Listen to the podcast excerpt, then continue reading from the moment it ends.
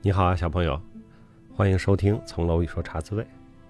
又到星期五了，北京这个星期已经开始转凉了，那种秋天的感觉非常的明显。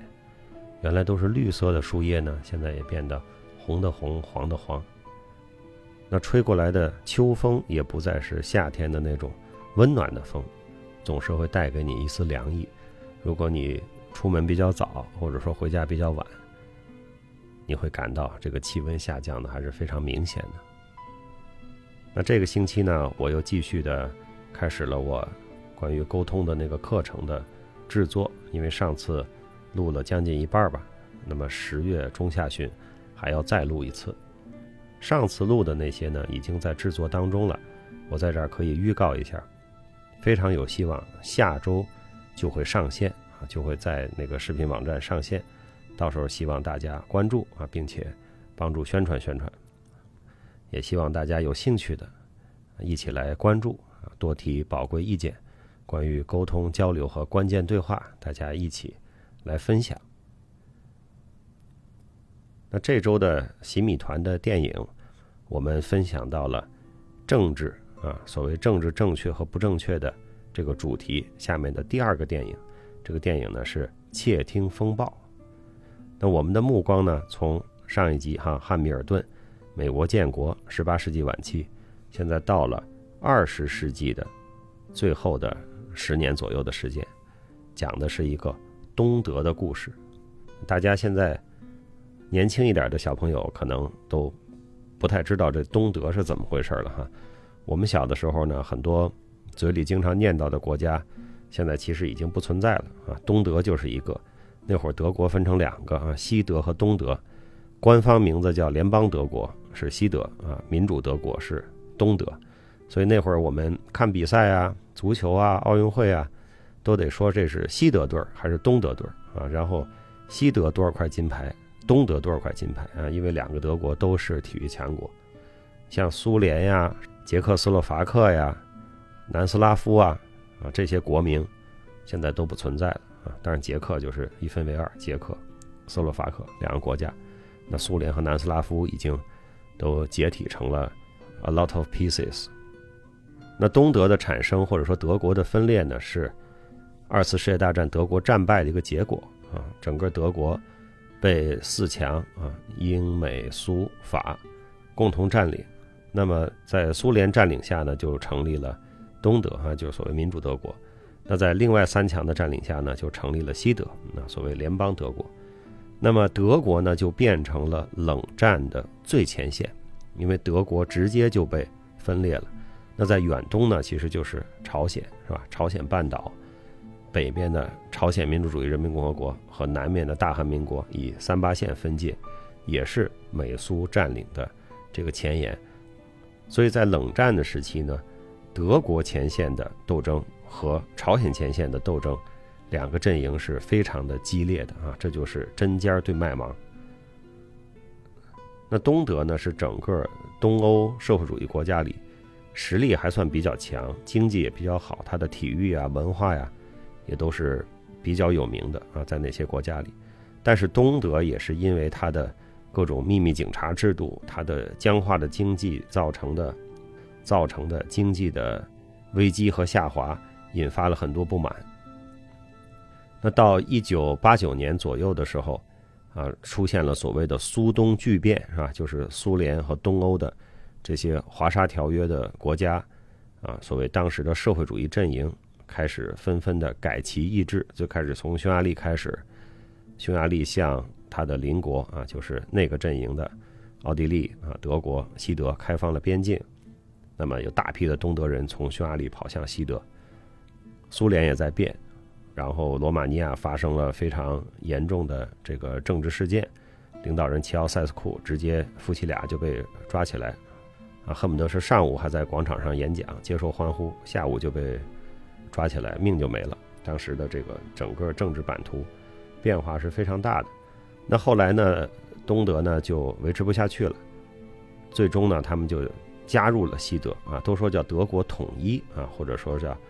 两德合并，嗯，真正我们从本质上看，这不是统一，也不是合并，它就是吞并，啊，就是西德把已经维持不下去的那个民主德国完全吞并进了西德的系统，它的行政区划、它的政治体制啊全变了。那么东德呢变成了西德的领土，所以整个东德也就成了欧共体的一部分啊。这也就是，就是这么一个历史过程啊。当时呢还是挺惊心动魄的啊。我十岁左右，天天看新闻联播上。啊，今天这个事儿，明天那个事儿啊，一直到苏联的红旗缓缓的落下。一九九二年的奥运会呢，那会儿还有个特殊的队伍叫独联体啊，独立国家联合体，就苏联队没有了，但是他们还是没有拆开了来打比赛啊。当时成立一个独联体，所以说九二年看巴塞罗那奥运会的时候，还有个独联体，那那是整个这个苏东政治纷扰很厉害的时候啊，对我们的国家当时也是产生了。很多的影响啊，千丝万缕的影响。呃，当时还有一种论调啊，就是说历史终结了，是吧？所有的国家最后都会倒向西方啊，都会用西方的制度，所以未来呢不会再有历史啊，就是大家人类就成了大同啊，呃，在统一的价值观下生活啊。现在看来这都是想多了。我那会儿已经开始收集外国的钱币了，所以我收了一些我家长的同事们，当时他们出国。主要去那些社会主义国家啊，波兰呀、捷克呀、东德呀、啊苏联呀带回来的硬币啊，那个他们的国徽啊都是有麦穗儿啊、五星啊、齿轮啊啊这些我们比较熟悉的元素啊。那现在这些币呢也都成了绝版，虽然绝版也不值钱，我在地摊上看见过好多啊，都是一破了一破了。当时那些国家的通货膨胀也比较严重，他们的那个货币本身也没有什么太高的价值。那这个东德和西德的对抗，其实就是反映了当时的西方阵营和苏东的社会主义阵营的这个对抗。对抗的最核心的焦点呢，就是在柏林，柏林墙。当时柏林这个城市呢，有一部分是被美军占领的。那么美军占领的这个地方呢，就叫西柏林。这个西柏林呢，就形成了西德在东德里的一块飞地。也就是说，这个西部的柏林市区，虽然在美军的占领下，但是它完全的是被东德的土地包围着的。那么，东德和苏联给了美国很大的压力啊，历史上制造了若干次的柏林危机，想希望这个西方的军队退出西柏林啊，把这个整个柏林收归到华沙条约的阵营，收归到苏联和东欧的阵营。但是呢，这个目的呢，最终也没有达成。历史上出现了几次柏林危机。那么东德的人呢，日子过得不好嘛，就总是通过西柏林，然后往西方去逃，逃跑啊，大量的逃跑。后来呢，东德政府呢就在柏林建了一道围墙啊，这道围墙很长，整个把西柏林孤立起来了，变成了一个孤岛啊。通过这个飞机的空中走廊向西柏林输送这个生活物资，完全处于一种隔离的一个状态。那么这个柏林墙就成了冷战的标志，那么冷战最后的结束也是以柏林墙的倒塌作为一个标志性的事件而结束的。即便有了柏林墙啊，东德还是有不少的人试图翻越柏林墙逃到西德去，逃到西柏林，然后再到西方世界去。呃，历史上前前后后得有几千人做过这样的尝试。后来呢，东德呢为了严厉的处理这样的事情呢，就命令可以开枪。所以呢，也有一些冤魂啊，就命丧在柏林墙之下。这个两德合并之后呢，一些当年开过枪的士兵就受到了审判。那这个士兵的辩护就说：“我是在执行命令，我是在执行命令啊。”但是当时法官也讲说：“呃，你知道你执行的是一个恶法，是一个不善良的命令啊，你是可以把枪口抬高一公分的啊，有这么个说法。”所以这句名言现在都变成了一个谚语，哈，叫“枪口抬高一公分”，意思就是说，呃，你虽然是在执行命令，你有身不得已的身份，但是呢，你还是自己在良心下面有你裁量的可以做的很大的空间。这是所谓这个一公分的这么个典故的来历。我们看到呢，这个窃听风暴里的窃听主要是针对着文化界的啊一些人啊来搞窃听，因为这些人的思想呢是。比较活跃的啊，并不是铁板一块的，所以是整个当时的东德非常关注的这么一群人。那么文化人其实在这种情况下是很窘迫的，因为所有的舞台啊、演出的舞台啊，所有出版呀，那都被当时的这个东德的机关所垄断着。你如果不配合，或者你如果这个被打入另册，你就很难再继续你这个事业啊，这个是非常现实的这个选择。所以有那么一句话嘛，这个有人说是哈耶克说的，有人说是哈耶克引托洛斯基说的哈，我手头也没有书，呃，通往奴役之路哈，我手头也没有书，我就那个就不管谁说的啊，大家可以考证，有这么一句话，就是说如果执政者是唯一的雇主。那么反抗就等于慢慢饿死，啊，对吧？就是说能够提供工作的就这么一家儿，啊，你还不听他的，那你反抗就等于慢慢饿死啊。后面还有一句话叫“不劳动不得食”，这个旧的原则已经被“不服从不得食”这个新的原则所代替。啊，这不管是不是哈耶克说的话啊，但这是符合哈耶克的思想。那就是说，当这种过分的集体主义发展到极端的时候，最终呢，就是一条。通往奴役之路。那么，个人主义和集体主义呢，从来都是两种政治的这个倾向。那我们当然都知道，极端的个人主义是一定不行的，极端的集体主义也是一定不行的。只是说，在不同的国家、不同的社会、不同的阶段，那么你的平衡点在哪里？多一点还是少一点的问题？更靠这边一点还是更靠那边一点的问题？嗯，这是一个。尺度问题啊，这并不是一个贴标签儿，你给他这一贴那一贴，非黑即白的问题，它还是光谱中的某一个位置。所以说，不管是一个社会啊，还是一个组织哈，我们的单位啊，我们的班级啊，都是这样啊。你这个什么都是从集体角度讲，这个个人的诉求和权利啊，严重的被压制，这恐怕是不行的。那你就说个人想干嘛就干嘛啊，这个完全的个人主义，崇尚个人主义。所以这种事儿呢，就有点悬啊，就是到底是多啊还是少啊，就变成了一种像玄学哈，这个管理之道啊，管理之术到底怎么样？这个其实跟领导人呀，一个团队的领导啊，啊，这个负责的人啊，他自己的这个判断和自己的倾向有很大的关系的。那么我们看到电影里的这几个文化人，这个非常的窘迫啊，他们这个面临了巨大的压力，呃，如果反抗呢，那他也就是没有了这个。工作的机会啊，这个也是挺难的。啊，这个电影里后来可以看到，呃，其中有的人呢就变成了和这个窃听机关去配合的啊，这个提供情报、收集周围人的情况的这样的人啊，所谓就是说他其实是卧底了啊，在这些人中间是卧底了。有些人是被迫的，我相信也有一些人是自愿，他觉得他在执行一个重要并且重大的任务啊，这个。我们必须得回到当时的历史时代里，去看当时的人啊，他是怎么想的？不是简单的说，啊，他是坏人啊，他告密，他揭发，他就是卧底。你这么说是一个角度，但是呢，它并不完整。我们也知道，我们也有一些文化界的名人啊，这个也做过这些事情，招待朋友啊，在家里招待朋友啊，其实呢，他是想看看大家都在说什么啊，朋友走了之后。然后连夜写报告啊，今天都谁来了，他们都说过什么。有些人呢，到晚年的时候呢，对这种事儿呢，心里也是挺放不下的。